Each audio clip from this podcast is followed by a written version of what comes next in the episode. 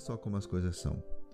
Eu estava tentando de alguma maneira trazer informações fáceis, acessíveis, através de notícias, mas que tivesse ali, não é, pelo menos um fundo de verdade, para que a gente pudesse mostrar o mínimo elo, por mais frágil né, que pudesse ser, a respeito da união entre cristãos e muçulmanos num propósito mais comum, mais pacífico.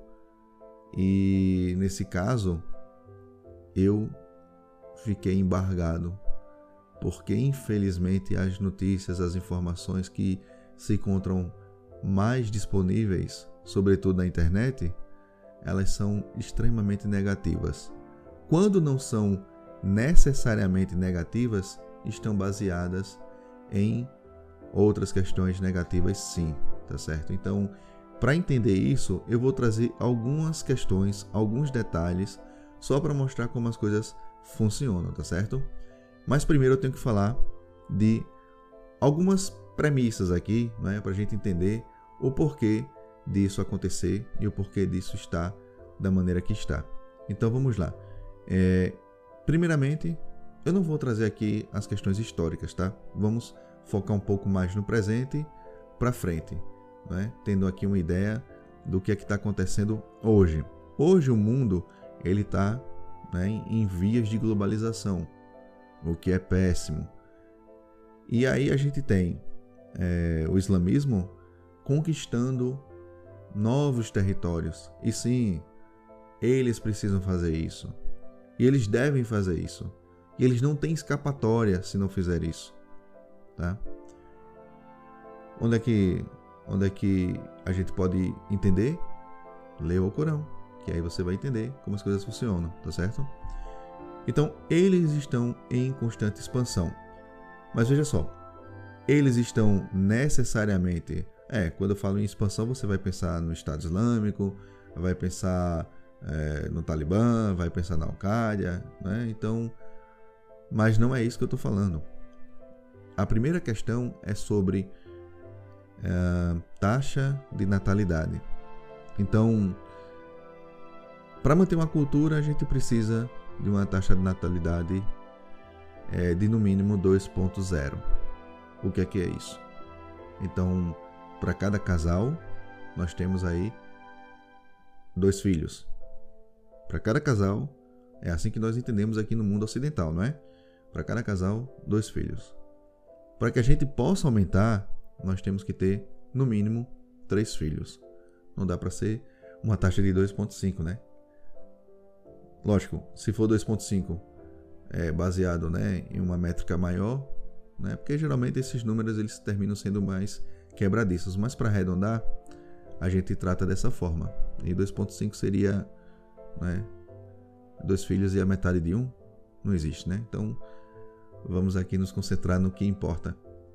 Só que a Europa e o Novo Mundo, né? Eu falo aí dos Estados Unidos, Canadá, Brasil, é, Chile, Argentina. A gente não tem essa taxa. A taxa da gente ela é de 2.0 para baixo. Agora vamos fazer um comparativo.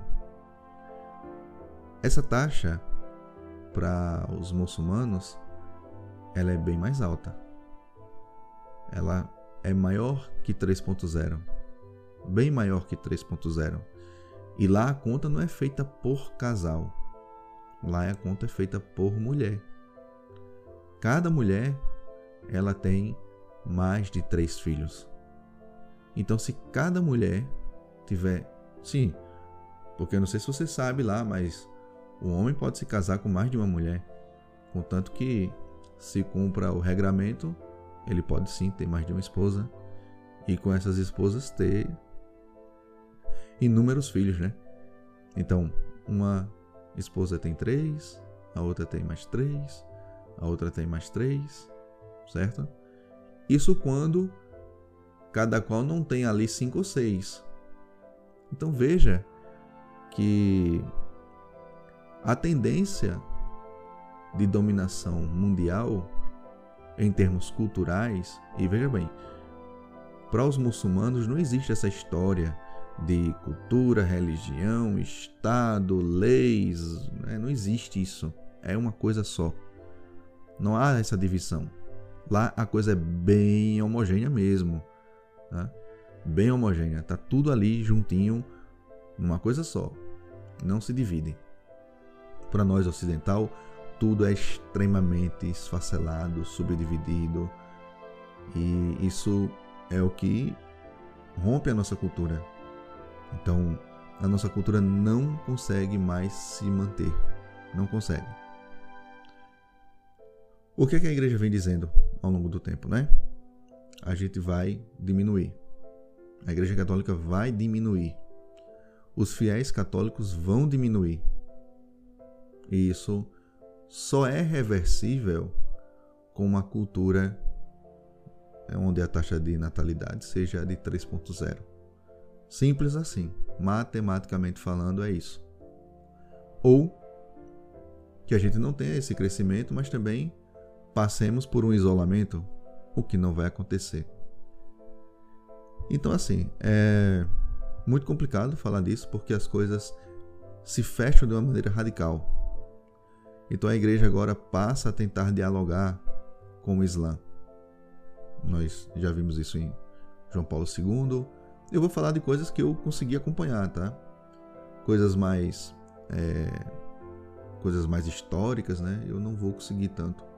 E também eu acho que não seja tão interessante porque a ideia é o contexto atual, né? Então, João Paulo II, mais recentemente, né? Depois nós tivemos o Papa Bento XVI e agora o Papa Francisco. Todos eles, desde o Concílio Vaticano II, abriram uma frente de diálogo com o Islã. E do Concílio Vaticano II para frente, existem dogmas já estruturados para a abertura dessa comunicação entre cristãos e muçulmanos. Tá bom?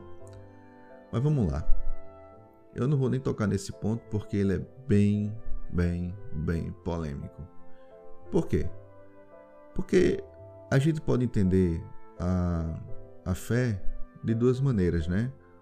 Ou de autopreservação, ou como parte que vai, ela vai é, prosperar, ela vai conseguir o seu objetivo, porque é um objetivo prometido por Deus, não agora, lá na frente. Então, para que esse objetivo seja cumprido, a gente precisa sim de maneiras, de formas a abrir o diálogo, porque é uma via de mão dupla. Se nossa fé é amplamente estabelecida, qual é o problema de diálogo? A única coisa que a gente pode ganhar aqui com isso é a conversão dos outros, não a nossa. Não é isso? Ou não? Porque se for ou não, nem converse. Aí é o ponto onde o cristão não está preparado para dialogar. Ele primeiro precisa entender a sua própria crença, ele precisa estar baseado nela. Mas estamos falando do quê? Papa Francisco? Se você tem dúvida da fé dele, então realmente a gente precisa ter dúvida da própria igreja. Mas vamos deixar isso de lado, por quê? Porque a questão que eu vou trazer, ela, bom, e já estou trazendo, ela ela reflete né, em informações que você tem acesso aí facilmente. E é só uma análise breve também do que, é que a gente está vendo pelo mundo a respeito do Islã, como é que eles estão é, conseguindo espaço e a coisa não é boa. Por quê? Porque a gente pensa o seguinte: pensa aí é, em algum parente, em algum amigo, uma pessoa que você conheceu, enfim, e que você esteja para lhe acolher em casa. Né? Ele chegou de viagem, né? o hotel cancelou a reserva, não tem onde ficar, ou então simplesmente não tem como pagar um hotel e pediu para ficar ali um tempo, e você acolhe ele em casa, entendeu? Reserva um lugar, deixa um cantinho para ele, explica a família, gente, olha, fulano, fulana vem passar aqui algum tempo, tá certo? Vamos é, ter paciência, né? E a coisa pode ser boa, entendeu? A coisa pode ser legal. Quem disse que não? Só que aí, ao invés de serem cinco dias, a coisa começa a se estender. Aí vai para dez, daqui a pouco um mês. E o problema não é esse. O problema é que aquele espacinho, aquele quartinho, né? ou aquele lugarzinho ali na sala, não sei como é que é a casa da pessoa, ela vai comprando móvel para ela, ela compra uma coisa e vai ocupando, vai personalizando aquele lugar, vai trazendo novos amigos ali para dentro e começa a dominar a sua casa. E aí, evidentemente que eu sei que você vai dizer, meu amigo, aí você está se aproveitando da minha boa vontade. Suma, vá, tchau, pega o beco. Não é isso? Mas daí existem regulações, tá certo? Existem regulações supra-humanas, vamos colocar aqui nesses termos, para a gente depois não criar aqui uma teoria da conspiração e toda essa conversa aqui é, terminar indo por água abaixo, tá? Que simplesmente vão incutir em você, rapaz, veja bem, a pessoa, né, tá aí desamparada, realmente, cedo um pouco mais de espaço, tá certo? Você tá na sua casa por tanto tempo, abra uma brechinha, é só adaptação, é tudo muito novo, né? ela tá animada, e você permitindo. Daqui a pouco ela vai para sua geladeira, daqui a pouco ela vai é, para o seu escritório, daqui a pouco ela vai entrando, entrando, entrando e trazendo pessoas novas, né? Ao ponto de concorrer, você já não pode mais trazer seus amigos, porque ela já está trazendo os amigos dela, então a coisa vai ficando cada vez mais fechada para você, enquanto para ela está se expandindo. Para ela tá tudo ok. Breve, breve, você é que vai ser visita na sua própria casa. Percebe como a coisa funciona? Você vai ser visita na sua própria casa. Agora vamos pensar assim: quais são os países, né, que resolveram trazer esses visitantes e hoje eles estão se tornando visitas em suas próprias casas? Eu vou chutar aqui alguns países, tá certo? França, Alemanha, é... Portugal nem tanto, mas posso incluí-lo. Bélgica. Enfim, eu posso passar o dia aqui, né, trazendo países e regiões mais específicas onde isso esteja acontecendo com mais frequência e intensidade. A questão toda é que o próprio povo ele é compelido a aceitar isso. Por quê? E aí vem uma coisa que é um pouco maior. Né? Enquanto o muçulmano tem no Alcorão todo o seu regramento, ele é lei, ele é Estado, ele é governo, ele é religião, ele é absolutamente tudo. Aí lá vai o pobre do cristão católico, né? que tem muito fixo, sim, né? uma, uma ordem. Eu trato a coisa como uma ordem de Jesus, né? Onde dá a César o que é de César e a Deus o que é de Deus. E com isso a gente separa, evidentemente, que o Estado da igreja. Ok. Mas daí o Estado começa a regular a igreja tangencialmente. Veja bem, Olha, o muçulmano agora é uma é uma coisa intocável, tá? Se ele entrar na sua casa, deixa ele lá na sua casa. Começa a criar políticas. Eu vi isso na França. A coisa não foi bem, entendeu? Porque veja, você pode receber aquele muçulmano é, corretinho, né? arrumadinho. E aí eu não estou tratando ele como coisa não. São pessoas, inclusive os muçulmanos são muito inteligentes. Existem ah, é uma cultura muito forte tá certo? Eles, nossa, o que é que eles puderam né, contribuir no mundo? Eles contribuíram com a astrologia, né? no caso a astronomia. A astrologia veio antes, mas a astronomia, a medicina, a filosofia e por aí vai. Né? Lógico, a, a chatice é, da Igreja Católica é que ela conseguia se superar, entendeu? Em termos de em termos de clareza filosófica, pelo menos, tá? Porque a teologia, a teologia ela vem depois do evento, o maior evento é, divino na Terra, não é? Mas isso os muçulmanos eles não reconhecem, tá bom? E isso é complicado, tá? Então não estou é, desmerecendo a cultura, mas existem sim também culturas é, muçulmanas que são terríveis e essas pessoas estão indo, né, para lugares como a França, foram para lá, a coisa tá do jeito que tá e o governo que antes estava escancarando as portas agora está meio que dando uma fechada. E por que que isso está acontecendo, né? justamente pelo fato de que eles não vão largar a sua própria cultura para adotar uma nova cultura. Não é assim que funciona. Né? Em alguns países, é, como a Suécia, o negócio lá é tão ferrenho, o modelo de, de, de Estado-governo, que existem sim muçulmanos que deixam de praticar o Islã. Eu não vou falar nem dos cristãos, eu estou falando dos muçulmanos que deixam de praticar o, o, o Islã é, por conta da imposição estatal, que é muito pesada, muito forte. Mas aí é um estado que é um pouco mais é, é problemático do que a própria fé, entendeu? É, não tenho muitas informações, mas poderia citar aqui a própria Coreia do Norte. Absolutamente lá as coisas são é, totalmente baseadas no Estado. Então o controle lá é eu não diria nem 100%, é 1000% a coisa. Mas aí a gente tem essa expansão islâmica, você na sua casa precisa acolhê-los, eles não vão querer se enquadrar na sua cultura e vai depois, com o tempo, querer é, de duas formas, né? Ou impor o, o islamismo ou começar a puxar você de uma maneira um pouco mais é, pacífica, né? temperada. Aqui no Brasil acontece isso, tá? é, o Islã está sendo colocado de uma maneira um pouco mais harmônica, um pouco mais condizente com a nossa realidade, né, que tende a ser um pouco mais devagar. E isso ele só faz porque não tem maioria. Tá certo?